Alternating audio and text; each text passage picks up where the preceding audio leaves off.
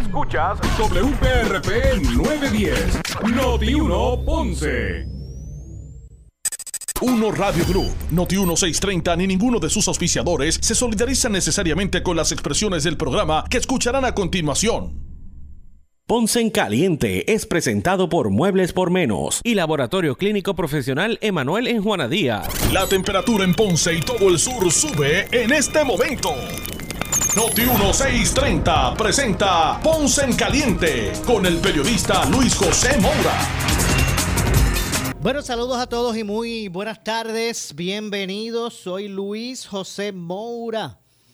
Esto es Ponce en Caliente. Usted me escucha por aquí por Noti1, de lunes a viernes a las 6 de la tarde, eh, analizando los temas de interés general en Puerto Rico, siempre relacionando los mismos con nuestra región. Así que bienvenidos todos a este espacio de Ponce en Caliente, hoy martes 8 de marzo del año 2020. 22. Así que gracias a todos los que nos acompañan a esta hora a través de Noti1 eh, y que nos escuchan a través del 910 AM de, de Noti1 Sur y también los que nos escuchan por la banda FM, mire, con toda la fidelidad de sonido, ¿verdad? Calidad de sonido que representa la banda FM a través del 95.5. Así que gracias a todos por acompañarnos. Hoy es el día eh, eh, internacional de la mujer trabajadora. Así que no cabe duda, eh, ¿verdad? Que, que de el reconocimiento por todas esas luchas que han que lleva que lleva la mujer. No cabe duda que, que han podido aunque sé que falta mucho todavía por, por hacer, pero hay grandes batallas que la mujer que, tan discriminada ha sido, pues ha demostrado ese, ese empoderamiento, ese, esa actitud emprendedora, el, realmente atender toda, todos los obstáculos que, y luchas que han ganado, ¿verdad? Para, para posicionarse como lo que son, ¿verdad? Esa, esa, esa posición tan importante en nuestra sociedad. No cabe duda que eh, ¿verdad? Que hay que, que, hay que eh, reconocer eso, proyectarse y también pues ponernos a reflexionar, ¿verdad? sobre todas esas batallas que la mujer ha tenido que dar eh, y, ha tenido que enfrentar el discrimen, ¿verdad? Por, por, por, mucho tiempo. No cabe duda que es un ejemplo. Mire, cuando uno empieza a, no cabe duda que cuando uno comienza a ojear las estadísticas,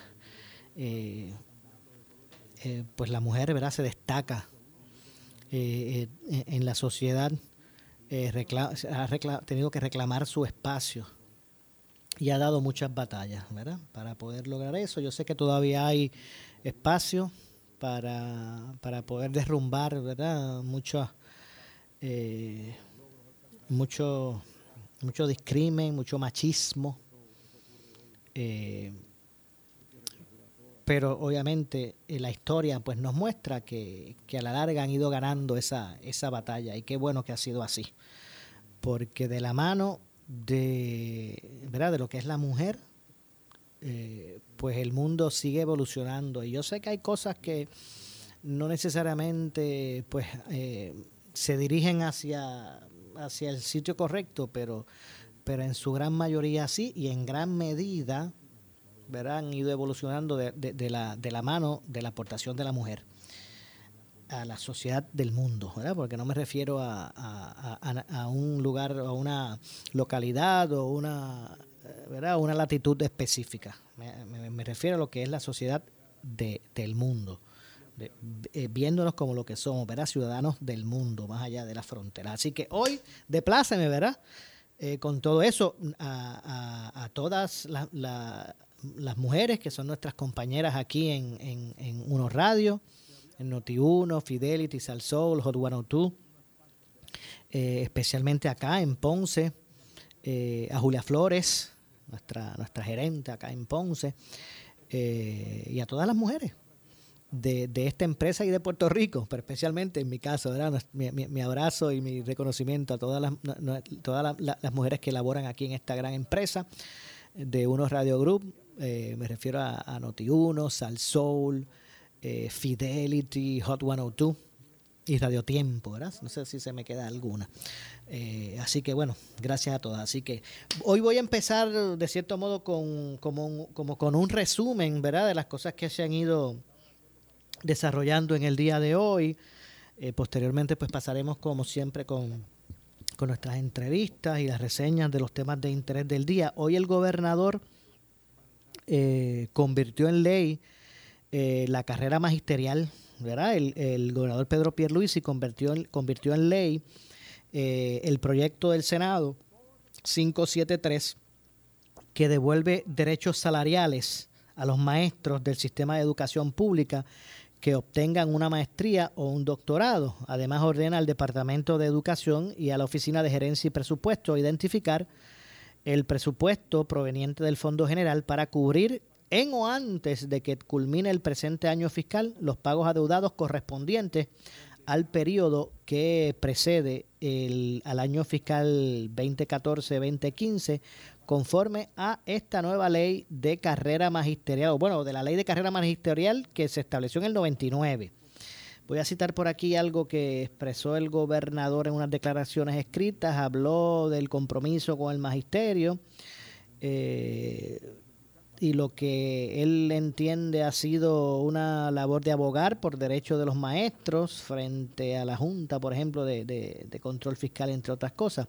De igual manera, eh, con esta ley, el Departamento de Educación tendrá 270 días para realizar todo trámite, cálculo y análisis eh, requerido para identificar y cualificar a los profesionales eh, a los que no se le completó el proceso de ajuste salarial bajo la ley de carrera magisterial. También deberán identificar la cantidad de, dinero adeudado desde el 2015 hasta el presente y luego, junto a la Oficina de Gerencia y Presupuesto y la Autoridad de Asesoría Financiera y Agencia Fiscal, lo que es AFAF, eh, precisar las eficiencias presupuestarias para cumplir con este fin.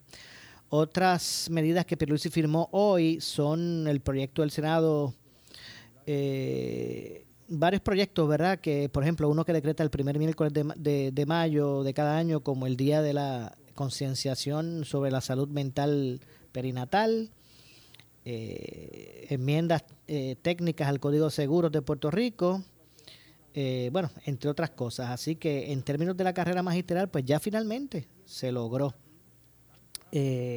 hoy también la Cámara, como se había adelantado, eh, aprobó enmiendas a la reforma laboral eh, con los cambios que sugirió el gobernador. Eh, lo aprobaron hoy con 45 votos a favor y dos en contra. Este es el proyecto de la Cámara 1244. Este, este proyecto fue el que originalmente era el proyecto 3, ¿verdad? El proyecto 3 de la Cámara.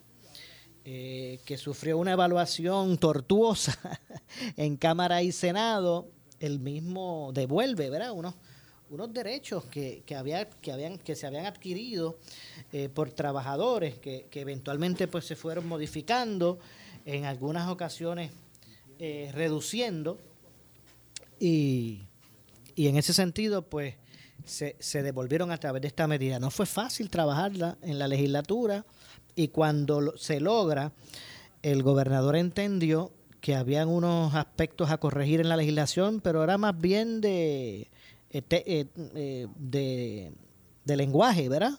que no cambiaba realmente el espíritu de, del proyecto. Así lo entendió la Cámara y lo, lo, aprobó el Senado, pues decidió no actuar en ese sentido y el proyecto pues quedó vetado. inmediatamente pues la Cámara recoge el, el mismo texto, Recoge el mismo texto le incluye las enmiendas que quiso que quería el gobernador en términos. De, del lenguaje de la medida y lo aprobó. Así que la propuesta legislativa pretende revertir eh, lo ocasionado por la reforma laboral del 2017.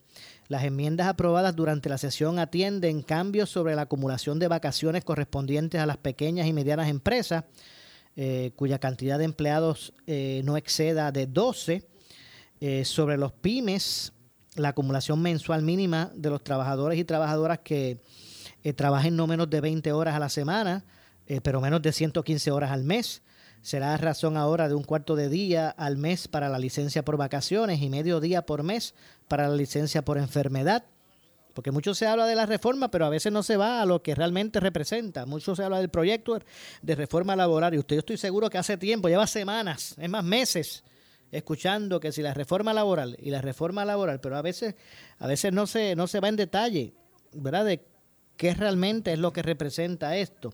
Pues repito, eh, este proyecto pues pretende revertir eh, unos cambios que se ocasionaron por la reforma laboral del 2017, ¿verdad? Las enmiendas aprobadas durante eh, la sesión de hoy pues atienden cambios sobre, por ejemplo, la acumulación de vacaciones correspondiente a las pequeñas y medianas empresas, lo que le llaman las pymes, cuya cantidad de empleados y empleadas no exceda de 12. Eh, sobre las pymes, la acumulación mensual mínima de los trabajadores y trabajadoras que, que trabajen no menos de 20 horas, al menos 20 horas o más, eh, pero que sean menos de 115 al mes, ese, ese, ese grupo estarían acumulando a razón de un cuarto de día al mes para una licencia de vacaciones. Eh, así que esos part-timecitos, ¿verdad? Esos, eh, o, ese, ese, ese grupo pues podrá eh, acumular para la licencia de vacaciones a razón de lo que dije y de medio día por mes para la licencia de enfermedad. En el caso de los empleados que laboren para los patronos de las pymes no menos de 115 horas al mes, tendrán derecho a una acumulación mínima de licencia de vacaciones a razón de medio día por mes. Eh, y a una acumulación mínima de licencia por enfermedad a razón de un día por, por mes. Eh, la medida recibió dos votos en contra. ¿Quiénes votaron en contra? Bueno, pues el representante del Partido Independentista puertorriqueño Denis Márquez, Denis Márquez Lebrón, eh, y Leslie Burgos, la, representante Leslie Burgos Muñiz del proyecto Dignidad. Esos fueron los dos votos en contra de esta medida. El pasado viernes, eh, el gobernador Pierre Ruiz se había vetado el proyecto, eh, que originalmente era el de la Cámara 3, eh, que inicialmente atendía los cambios a la reforma laboral. Así que la Cámara ya lo aprobó. El gobernador dijo que si es el mismo, el mismo, el mismo texto, ¿verdad? del proyecto de la Cámara 3 y se atendían las peticiones de él de enmienda, él lo firmaba. Así que eh, así, así fue que se aprobó, de esa forma. Así que ya sabemos que Cámara ya aprobó el proyecto, el gobernador pues está en la disposición de hacerlo. Vamos a ver cómo lo atiende el Senado eh, de Puerto Rico. Así que eh, también en términos de, este asunto que gira en torno, estoy tratando de hacer un pequeño resumen de los eventos que se han estado desarrollando hoy. Sobre el, caso del senador eh, Javier Aponte Dalmao. El Departamento de Justicia informó en el día de hoy que la Fiscalía de Carolina va a presentar en una vista en alzada los cargos de agresión y alteración a la paz contra el senador Javier Aponte Dalmao, luego de que el juez Orlando Puldón no encontrará eh, o no encontrara causa para arresto eh, por los delitos imputados tras la querella presentada por su ex chofer, Rafael Rivera Ramos, a raíz de un incidente ocurrido el 4 de febrero en horas de la noche. El fiscal Omar Barroso Rosario, quien representó al Ministerio Público en el proceso, se mostró en desacuerdo con la decisión y aseguró que se cumplió con el estándar de evidencia y procedimiento requerido en esa fase. Eh, Presentamos, y cito, presentamos prueba más que suficiente en esta etapa y cumplimos con todo el rigor que exige el tribunal, incluyendo la debida identificación del imputado. Respetamos, pero diferimos de la decisión, por lo que presentaremos el caso en alzada, dijo en declaraciones escritas el, fiscal. Durante la vista celebrada al amparo de la regla 6 ¿verdad? de procedimiento criminal, el juez exigió ante el Ministerio Público o exigió a que el Ministerio Público entregara las declaraciones juradas a la defensa de, de Aponte Dalmao surge de la investigación que el legislador, bueno, por lo menos sé lo que se alega, pero la, la, fiscalía dice que surge de la investigación que el legislador sujetó a Rivera Ramos, a su, a su chofer en ese momento, con sus manos en el área del cuello. Le manifestó palabras soeces y que tenía ganas de agredirlo. Los hechos ocurrieron a eso de las 9 y 30 de la noche mientras transitaban por la ruta 66 en Canóvanas. Al menos eso es lo que se alega y que el Ministerio Público dice que eso es lo que surge de la investigación. El perjudicado aseguró que Aponte Dalmau se encontraba bajo los efectos de bebidas alcohólicas, pues antes del suceso habían eh, visitado un negocio tras finalizar su jornada de trabajo. El, el, artículo 108 dispone que toda persona que ilegalmente, por cualquier medida o forma, cause a otra una lesión o su integridad corporal, eh, eh, o una lesión a, su integridad corporal, incurrirá en delito menos grave, mientras que el artículo 241 tipifica la alteración a la paz cuando se perturbe la tranquilidad de una persona mediante provocaciones o palabras insultantes en actos que puedan provocar una reacción violenta, explicó el fiscal. Ambos son delitos menos graves al amparo del Código Penal de Puerto Rico, por lo que no aplica la ley de la Oficina del Panel sobre el Fiscal Especial Independiente. Eh, nadie está por encima de la ley. Cualquier persona que incurra en conductas delictivas será investigada y procesada por el Departamento de Justicia siempre que exista evidencia suficiente para presentar el caso en un tribunal. Esto es sin distinción de persona, puntualizó el secretario de, Justicia de Puerto Rico, Domingo Emanueli Hernández. Así que bueno, tras un juez haber... Eh. Eh, determinado, eh, eh, hecho su determinación de no encontrar causa para arresto por esos delitos imputados al senador, tras la querella que se les presentó, el Ministerio Público, ¿verdad? pues dice que va a ir en alzada. Está en desacuerdo con la, con la determinación e irá en alzada. Así que bueno, ese es básicamente el estatus con relación a al caso del senador Javier Aponte Dalmao. Bueno, por otro lado, eh, eh, Pierluisi, el gobernador hoy, eh, solicitó al presidente de los Estados Unidos, Joe, Joe Biden, eh, una declaración de desastre mayor para siete municipios que fueron afectados por las lluvias en el mes de febrero. Del mes de febrero, el gobernador solicitó hoy a Biden que emita una declaración de desastre mayor para activar la asistencia federal para que individuos en los municipios de Toa Baja, Toa Alta, Cataño, Vega Baja, Vega Alta, Dorado y San Juan. Según se informó, otros municipios podrían añadirse posteriormente vía enmienda a la solicitud eh, que hizo el gobernador.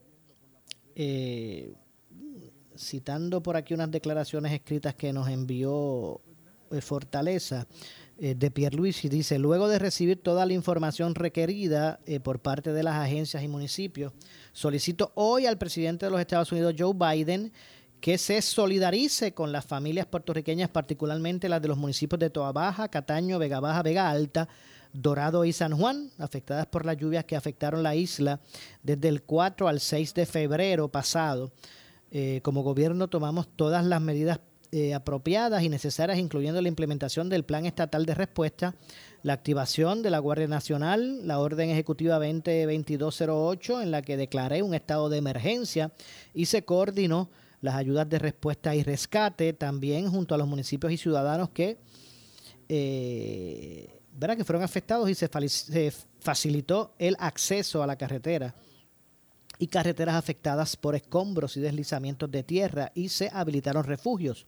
Sin embargo, para que la recuperación sea más efectiva, recurrimos al gobierno federal para que con la asistencia disponible le hagamos justicia a los ciudadanos afectados, aseguró eh, Pierre Luis y en declaraciones escritas. La misiva enviada al presidente Biden, eh, Pierre Luis explicó que actualmente eh, pues hay 503 eh, residencias afectadas en estos municipios, de acuerdo a la misiva enviada al presidente. En Toabaja 180, Cataño 165, Dorado 65, Vega Baja 40, Vega Alta 37, Toa Alta 11 y en San Juan 5.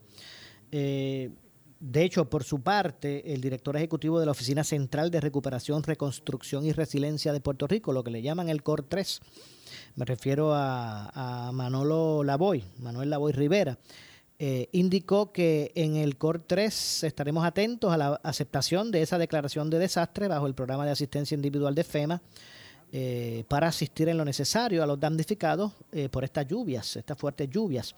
Eh, a través de este programa federal, unas 503 familias afectadas podrían solicitar ayuda para una vivienda provisional o temporal, así como fondos para la reparación o reemplazo de sus hogares, además de propiedad personal, vehículos y gastos médicos, entre otros. Manolo Lavoy reconoció que la presentación de esta declaración de desastre fue posible gracias al trabajo en equipo entre los municipios, el negociado del manejo de emergencias y administración de desastres, FEMA y el COR3 precisamente.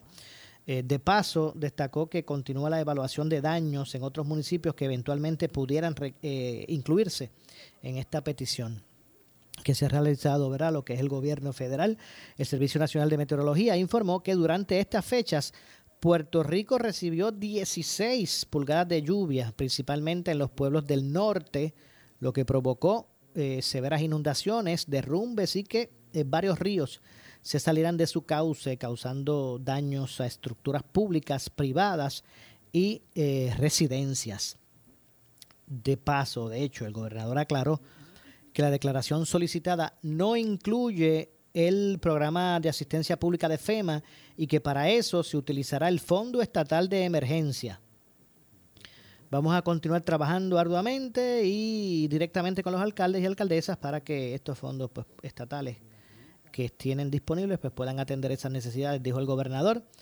El presidente de los Estados Unidos puede emitir la declaración en virtud de la ley federal eh, eh, Robert T. Stafford eh, de alivio y ayuda en, las emergencias. Así que bueno, básicamente ahí está eh, la petición que hizo el gobernador, porque la verdad es que fueron unas lluvias así este, previstas, ¿verdad? En, febrero. Que, que, durante esos días fueron casi 16 pulgadas de lluvia que, recibió la, la, isla. Así que vamos a ver entonces cómo se desarrolla todo eso. Eh, y qué es lo que va qué es lo que va a ocurrir con relación a, todo este asunto. Así que atentos, ¿verdad? Especialmente a Noti1, para que usted pues siempre se entere primero de todo, de todo lo que está ocurriendo. Eh, siguen por otro lado las reacciones, unos a favor, otros en contra, de lo que ha sido la de lo que ha sido la, la orden ejecutiva del gobernador, ¿verdad? Que liberaliza la gran mayoría de los aspectos establecidos como orden social a través de las órdenes ejecutivas del gobernador para enfrentar la pandemia. Eh, por ejemplo, la Asociación de Centros Comerciales Puertorriqueños, en ese sentido, pues apoyaron la recomendación de uso de mascarilla en espacios cerrados. Eh, y es que la Asociación de Centros Comerciales Puertorriqueños reaccionó hoy a la orden ejecutiva la 2022-019 que emitió ayer el gobernador y la cual entra en vigor el, el próximo jueves, este jueves. Voy a citar por aquí un poquito de lo que dijo el, el, presidente de la asociación, y es que para ellos, como industria, seguimos firmes en nuestros compromisos de continuar apoyando toda gestión que ayude a combatir el COVID-19. Agradecemos que en esta orden ejecutiva se tomaron en cuenta, en cuenta los reclamos de varios sectores económicos, permitiendo que comercios pudieran volver a operar eh, al 100% de capacidad, siguiendo las recomendaciones anunciadas en la nueva orden ejecutiva en los centros comerciales que permanecen eh, o que pertenecen a nuestra organización o asociación. El uso de mascarilla en pasillos y áreas comunes será una recomendación para nuestros visitantes. En cambio, a todos los empleados de limpieza, seguridad y estacionamiento, quienes están eh, diariamente en contacto con quienes nos visitan, se le va a exigir por el momento la utilización de mascarilla. Queremos que nuestros visitantes se sientan cómodos y aseguramos que eh, los indicadores continúan eh, en descenso. Informó ¿verdad? el ingeniero Adolfo Tito González, que es el presidente de la Asociación de, eh, de Centros Comerciales Puertorriqueños. Explicó que en los centros comerciales van a continuar realizando la desinfección de áreas y superficies de alto contacto y las estaciones de, desinfectante eh, de manos van a seguir estando disponibles en entradas y pasillos. Además, se va a mantener rotulación para continuar orientando sobre las eh, mejores prácticas de higiene que incluyen el lavado frecuente de manos y uso constante del hand sanitizer. En las áreas de comida o los food courts eh, que regresan a operar al 100%, ya no será necesario presentar evidencia de vacunación o prueba negativa para poder consumir, sus, eh, o, consumir en sus mesas. En lo que respecta a los inquilinos, dejarán que cada uno decida los protocolos dentro de sus tiendas y restaurantes, incluyendo el uso de mascarillas y cernimiento. Ahora esto va a estar, ¿verdad?, a juicio de, esto va a estar a juicio de de los concesionarios, ¿verdad? Y de sus estrategias con relación a, todo esto. Nada, que poco a poco se pretende eh, buscar, ¿verdad? Buscar que, que, todo regrese a la, a la normalidad, aún cuando existe una nueva realidad. Vamos a la pausa, regresamos de inmediato. Soy Luis José Moura. Esto es Ponce en Caliente. En breve le echamos más leña al fuego en Ponce en Caliente por Notiuno 910. Solo una rompe con las exclusivas primero en la radio, en las redes sociales y en notiuno.com. Primera fiscalizando. Don Papo, usted está para un CT. Eso es así. Deme su tarjeta de plan médico, por favor. Papo creyó que con el cash que le dio su plan estaba cubierto, hasta que fue a pagar un estudio. Este es el balance que le toca pagar. ¿Cuánto? ¿Cómo va a ser? MMM cuida tu salud y tu bolsillo con dinero en tu tarjeta, sin quitarte beneficios. Cámbiate al plan que te cubre de verdad. MMM. MMM Healthcare LLC cumple con las leyes federales de derechos civiles aplicables y no discrimina por motivos de raza, color, nacionalidad, edad, discapacidad o sexo. Por su calidad de servicio. Por su conveniente horario. Así es el Laboratorio Clínico Profesional Emanuel, siempre brindándote un servicio de excelencia, con tecnología precisa y avanzada para un resultado confiable. Un laboratorio completo. Y los resultados los recibo rápido y hasta por email. Con servicio a industrias y también a domicilio. Haz de Laboratorio Clínico Profesional Emanuel tu laboratorio de confianza. Ese es el mío. Y el mío también. En Juana Díaz, llámenos al 260-5504 o al 580-0080. ¿Qué buscas? Muebles en seres o matrices. Muebles por menos lo tiene. Sin necesidad de crédito y con pagos mensuales bajísimos. Una gran cantidad de mercancía lista para entrega inmediata. Gabinetes en PVC, alacenas y barras para que tu cocina se vea nítida. Además, salas, cuartos y comedores a precios que le gustan a tu bolsillo. Échale un vistazo a lo nuevo en Muebles por Menos, Salinas Villalba y Ponce, carretera 14 frente al cementerio. Visita su página de internet. ¿Quieres maximizar tu dinero? Sintoniza todos los miércoles a las 8 y 45 de la mañana el segmento Tu Dinero Seguro con los expertos en seguros y planificación financiera Ángelo Díaz y Pedro Astacio. En estos tiempos de retos económicos, asesórate bien porque en la crisis no se improvisa. Para más información, contáctalos al 787-220-7775, 220-7775, 220-7775.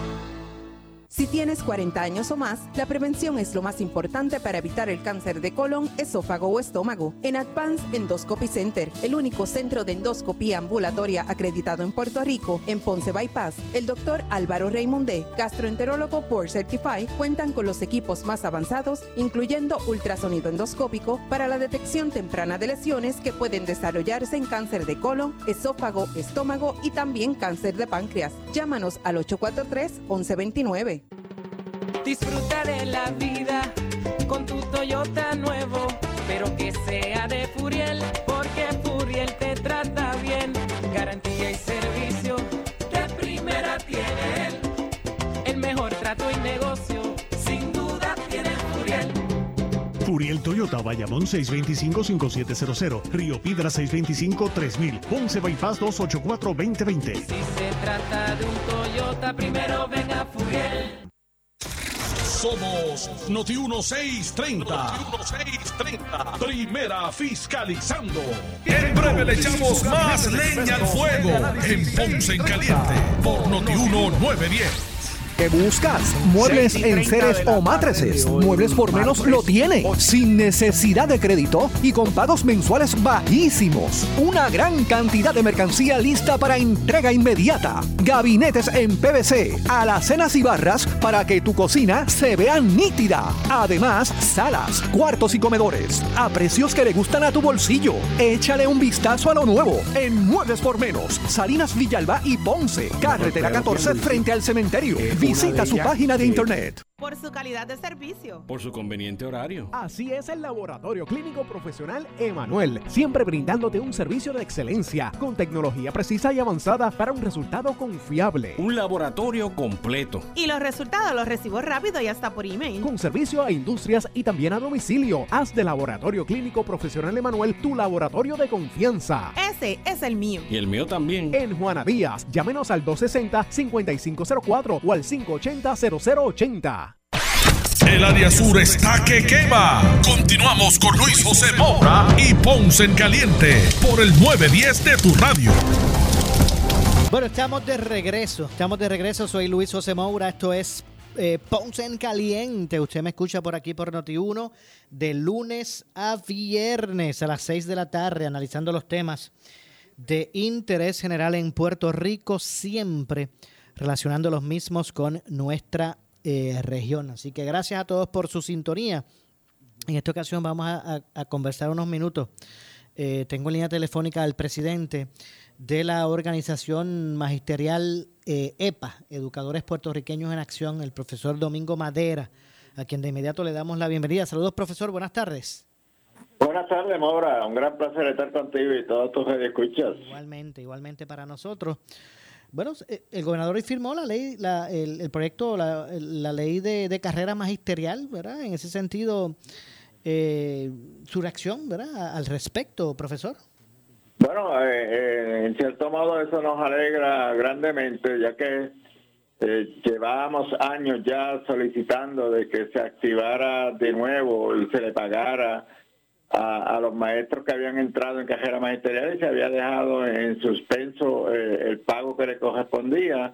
Eh, aparentemente el, el aparentemente no, el gobernador ya firmó la ley del proyecto 573, que era un proyecto que estaba en la salió de la Cámara de Representantes. Así que eso afortunadamente eh, va a ayudar en cierto modo a, a muchos maestros que están esperando eh, que se le active la carrera magisterial. Eh, en la carrera magisterial ya tiene también una persona que la dirige, estuvo eh, sin, sin personal que la dirigiera, estuvo yo creo que más de, un año. Ahora tenemos una persona allí que está dirigiendo, eh, Jimmy Jimmy Cabán, que es el que le está dirigiendo y está haciendo un buen trabajo allí, eh, analizando todos esos planes que se habían sometido y se habían quedado en el aire. Así que yo espero, yo creo que ya para, para abril o mayo eh, los compañeros maestros estén recibiendo esa paga que se les debía. Eh, yo estoy haciendo gestiones también con el secretario de Educación. Él me ha dicho que está estudiando la posibilidad para que también se, se active eh, la carrera gerencial, para que lo- especialmente los directores de escuela también entren en un proceso de mejoramiento profesional y, y que sus sueldos también se vayan aumentando, porque el problema es que se- si se activa la carrera magisterial para maestros nada más, eh, va a haber maestros que se van a ir en su sueldo por encima de los directores y lo normal es que el supervisor tenga un sueldo mayor que el supervisado. Así que yo entiendo que habría que, que también activar una carrera gerencial que hemos estado solicitando que eso se haga desde, desde que se comenzó, de hecho, carrera magisterial. Eh, y no se, no se ha materializado. El secretario actual, Eliezer Ramos, en la última conversación que yo tuve con él, me dijo que había posibilidades de que eso se hiciese dentro de la misma ley de carrera magisterial. Así que eh, hay esperanzas también sobre, sobre ese aspecto. Eso quería saber, ¿cómo se subsanaría eso? que a través de la ley de carrera magisterial, pues a lo mejor un eh, un supervisor. Yo creo que con, con, una, con, con, un inciso que se añada al, procedimiento que se está haciendo, en la, mismo, eh, en la misma reglamentación, yo creo que eso se arreglaría, porque si se hace como proyecto de ley, en lo que lo aprueba el Senado, lo aprueba la Cámara, lo aprueba el gobernador y con, con este tirijala que a veces surge en, en, la legislatura de Puerto Rico, lo que puede pasar es que se cuelgue un proyecto que se someta. Así que si él lo puede hacer administrativamente, yo creo que con eso subsanaríamos esta, esta situación. Y el, el secretario, según me informó hace un par de semanas, está en vías de hacerlo en esa forma y yo creo que, que sería lo ideal para para mejorar también el, salario y mantener a los directores de escuela, porque si de no hacerse así, hay muchos directores de escuela que optaría también por, por renunciar, por retirarse, eh, hasta regresar a ser maestro para tener un sueldo un poco mejor. Y, entonces las escuelas se quedarían sin, sin quien los supervise y, y, las escuelas necesitan tener a alguien que las dirija, quien las supervise. Entiendo. profesor, eh, por toda esta situación de activismo, ¿verdad? En, de, de, varios eh, sectores de, de, lo que es el, área magisterial en Puerto Rico. Eh, todo esta, esta, este activismo en, pro de, defensa de derechos. Eh, cuando, se, cuando, cuando están en la escuela, ¿verdad? cuando se reportan a sus labores estos maestros o los maestros, ¿cómo es el ambiente? O sea, ¿cómo está el ambiente laboral? Porque eh, se han continuado dando clases, ¿verdad? No es que se ha paralizado el, semestre, pero, pero también se está del mismo modo bien activo en la calle. ¿Cómo es ese ambiente de, trabajo en las escuelas públicas? Pues mira, eh, lo, que hemos visto en las últimas semanas es que eh, las manifestaciones se han, han mermado.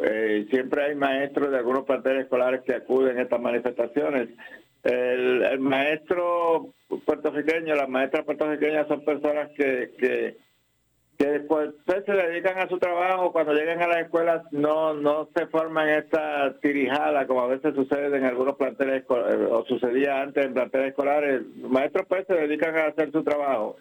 Eh, en, cierto modo yo te diría de que la lucha que se está dando especialmente por el, por el retiro digno, eh, yo creo que eh, el hacer tantas manifestaciones y en, llevar a cabo eh, estas protestas masivas ayuda en cierto modo, pero pero si se hace constante, constante, constante, pues yo creo que puede desayudar. Y, eso lo pudimos ver en el día de hoy, donde había el grupo de FADEP y la Asociación de Maestros estaban convocados para reunirse con, con la Junta de Control Fiscal eh, y ellos suspendieron esa reunión. Nosotros como educadores puertorriqueños estamos convocados para el próximo viernes. Eh, nosotros no hemos entrado en este proceso de, estar en la calle constantemente. No le coartamos el derecho a los socios nuestros a que lo hagan. Eh, los que quieren participar de estas manifestaciones le hemos dado la oportunidad de que lo hagan, pero nosotros estamos convocados para el próximo viernes y vamos a, estar en, eh, reunidos con la Junta eh, y lo vamos a hacer en forma pacífica, llevar nuestras propuestas, eh, presentarle nuestras, nuestros planteamientos, tratar de convencerlos de que de las propuestas que nosotros tenemos y hacerlo de una forma pacífica, que, en muchas ocasiones en forma pacífica se consigue más que cuando estamos eh, en, en, estas guerrillas así eh, que muchas veces no, no, no, no traen nada positivo, a veces lo que traen es más negativo que positivo. Entiendo, entonces, pero ¿qué es lo que, cuál, es la razón de la convocatoria, eh, eh profesor? Bueno, eh, tú sabes que eh, relacionado con la situación de, del sistema de retiro para maestros, el gobernador eh, convocó a un comité de diálogo. Este comité de diálogo lo hemos estado reuniendo en tres ocasiones eh, la segunda reunión nos dieron la oportunidad a los, a los grupos para que lleváramos nuestras propuestas eh, al comité de diálogo. Se presentaron las propuestas. En la tercera reunión que fue la semana pasada, eh, pues le, pedimos a, Omar Majero, que es quien dirige este comité de diálogo, que, que iba a pasar con las propuestas. Él dijo pues que la iba a presentar en la Junta. el grupo de FADEP solicitó de que ellos querían eh, eh, ellos presentar su propuesta ante la Junta. Omar le dio la oportunidad, le dijo, bueno, yo les consigo la, la reunión y consiguió la reunión para este martes. La asociación también quiso entrar, eh, llevar, llevar las propuestas a la Junta. Nosotros como educadores también pedimos que, que nos dieran la oportunidad. Hoy este, esos dos grupos se reunían hoy con la Junta, pero, pero como había un piquete afuera, pues la Junta decidió no reunirse con ellos. Así que, que yo eh, creo que posiblemente el próximo viernes se, se, vuelvan a reunir, pero si, si siguen llevando piquetes ante la Junta eh, y ellos y la Junta decide no atenderlos, pues entonces en vez de subsanar esta situación, lo que vamos a hacer es agravarla. Así que eh, nosotros como educadores, te digo, nosotros no estamos eh, llevando piquetes ante la Junta, nosotros simplemente vamos a llevar nuestras propuestas eh, que estamos solicitando de que eh, se le otorgue el 60% del salario a, a, los a los participantes que tengan 30 años o más y así se elimina la, edad, que es una de, de las cosas que está... Eh, eh, afectando grandemente al magisterio puertorriqueño, el subirle la edad a los 63 años, eh, y que se le conceda también eh, la aportación patronal para el plan médico hasta que esa persona llegue a los 65 años, que ya tomaría entonces el Medicare y no necesitaría esa aportación patronal. Los que estén entre 25 y 29 años, se le otorga un 55% del, del salario, también con la aportación patronal y eh, otra propuesta que, entendemos que puede ser viable es que se pueda empezar a negociar con el Seguro Social para que el Seguro Social se le otorgue completo a los maestros y no se haga como ahora, que lo que le otorgan alrededor de un 30% porque lo combinan con las pensiones.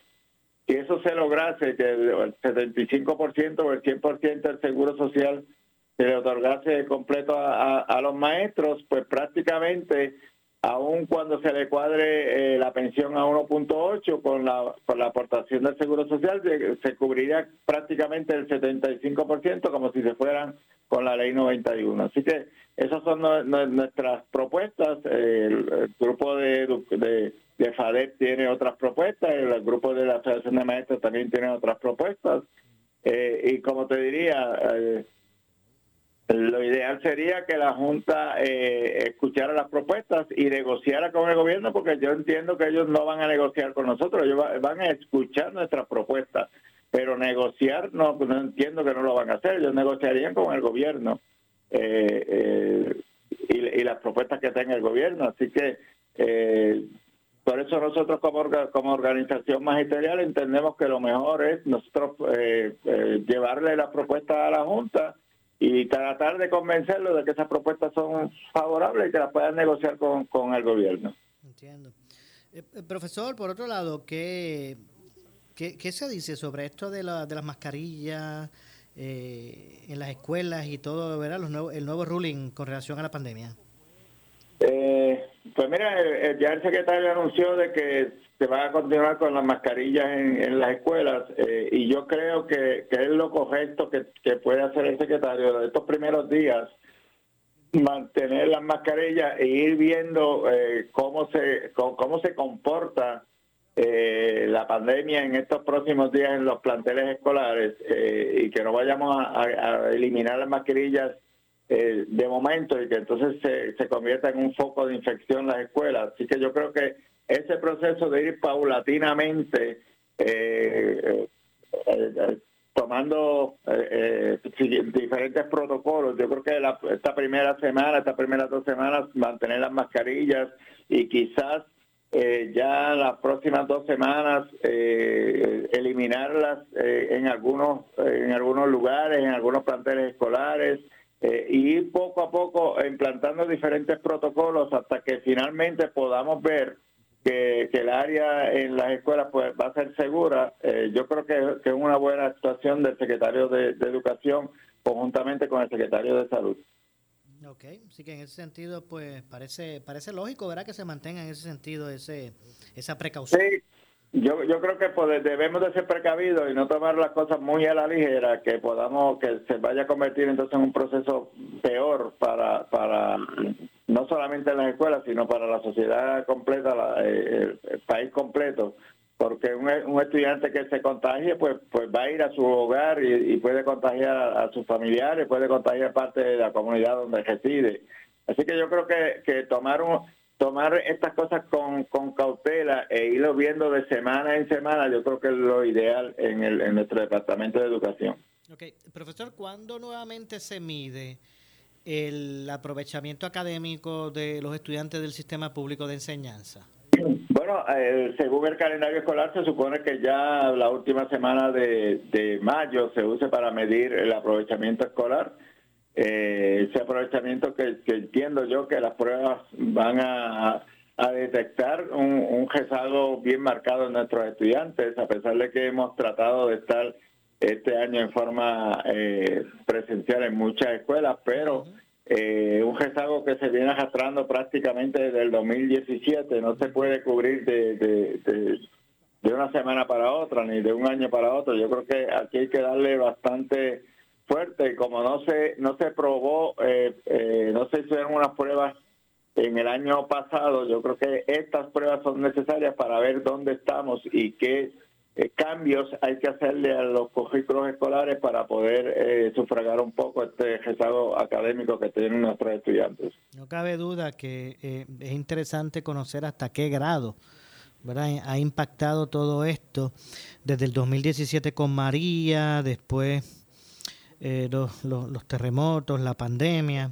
La pandemia, los paros que han habido, toda esta todo esto atrasa y, y, va marcando el rezago de nuestros estudiantes. Yo creo que, que se necesita, yo, yo diría de que se debe establecer un proceso de probar todos los estudiantes, no solamente probar algunos grados como se hace con las pruebas metas, que se le da algunos grados nada más, tercero, este, uh -huh. quinto me parece que es el otro, eh, escuela superior o escuela noveno grado y escuela superior.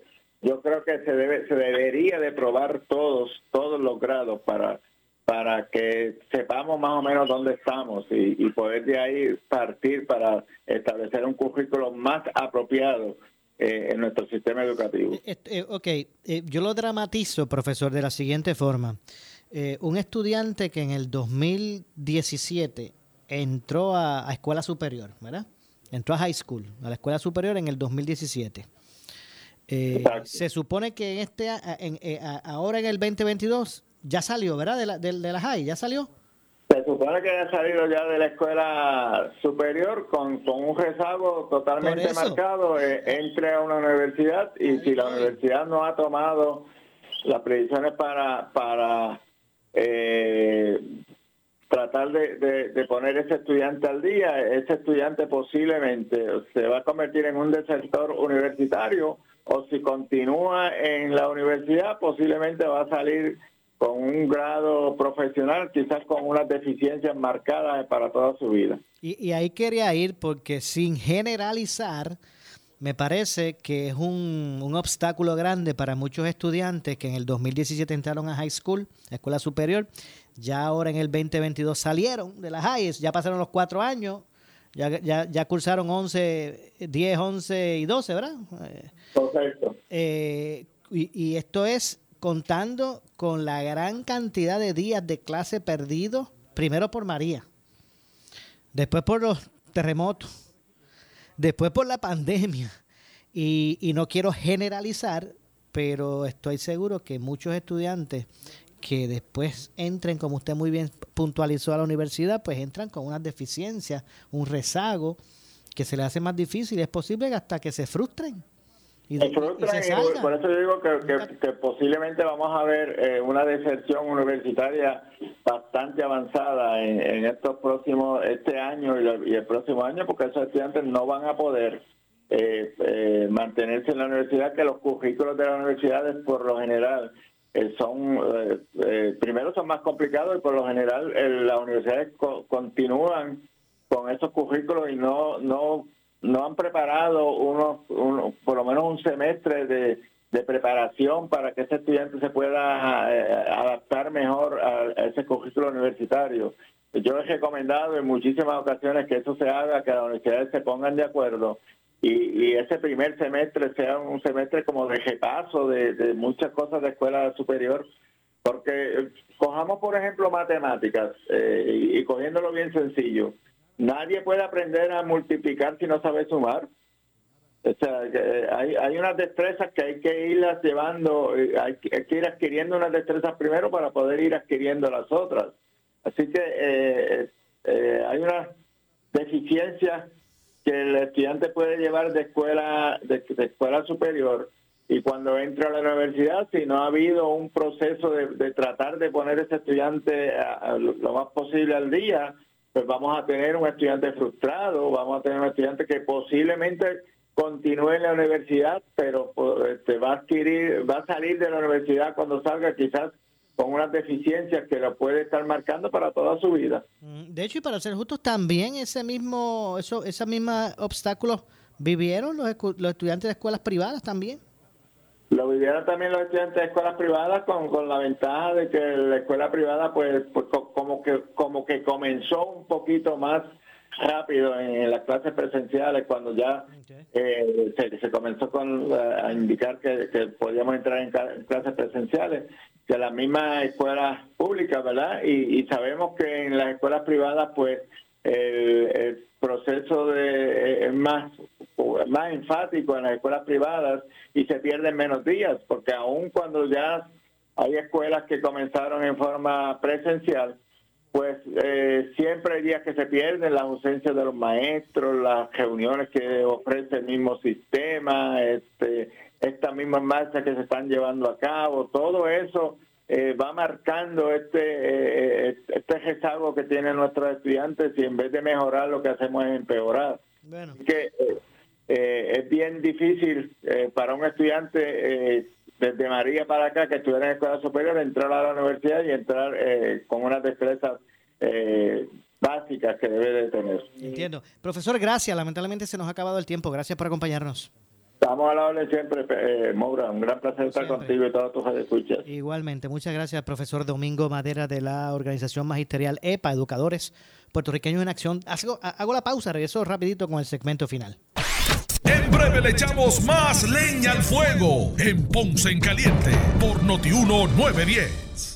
A toda la comunidad de Ponce, sus pueblos limítrofes y sur de Puerto Rico, el CDT Sala de Emergencia Primary Medical Center anuncia que tenemos disponibles las pruebas de COVID-19 los 7 días de la semana de lunes a domingo de 7 y media am a 7 y media pm. Para mayor información puede llamar al 492-3199 o 492-3197. Nos encontramos en la calle Méndez Vigo número 24 Ponce, sin largas esperas y resultados rápidos. Somos los mejores en servicios de salud para nuestra comunidad. 492-3199 y 492-3197. Por su calidad de servicio. Por su conveniente horario. Así es el Laboratorio Clínico Profesional Emanuel, siempre brindándote un servicio de excelencia con tecnología precisa y avanzada para un resultado confiable. Un laboratorio completo. Y los resultados los recibo rápido y hasta por email. Con servicio a industrias y también a domicilio. Haz de Laboratorio Clínico Profesional Emanuel tu laboratorio de confianza. Ese es el mío. Y el mío también. En Juana Díaz, llámenos al 260-5504 o al 580-0080. ¿Qué buscas? Muebles en seres o matrices. Muebles por menos lo tiene. Sin necesidad de crédito y con pagos mensuales bajísimos. Una gran cantidad de mercancía lista para entrega inmediata. Gabinetes en PVC, alacenas y barras para que tu cocina se vea nítida. Además, salas, cuartos y comedores a precios que le gustan a tu bolsillo. Échale un vistazo a lo nuevo en Muebles por Menos, Salinas Villalba y Ponce, carretera 14 frente al cementerio. Visita su página de internet. El área sur está que quema. Continuamos con Luis José Moura y Ponce en Caliente por el 910 de tu radio. Bueno, esto es Ponce en Caliente. Soy Luis José Moura. Miren, lamentablemente no nos resta tiempo para más. Así que yo los espero, como de costumbre, mañana a las 6 de la tarde. Aquí a través de Noti1 en Ponce en Caliente, analizando los temas de interés general, siempre relacionando los mismos con nuestra región. Tengan todos buenas noches. Usted no se retire, porque tras la pausa, el gobernador de la radio, Luis Enrique Falú. Ponce en Caliente fue auspiciado por Muebles por Menos y Laboratorio Clínico Profesional Emanuel en Juana Díaz. Esta es la estación de Luis Dávila Colón. WPRP 910 AM. W238DH 95.5 FM en Ponce. WNO 630 AM. San Juan. Noti 1 630. Primera fiscalizando. Uno Radio Group, Noti 1630 ni ninguno de sus auspiciadores se solidariza necesariamente con las expresiones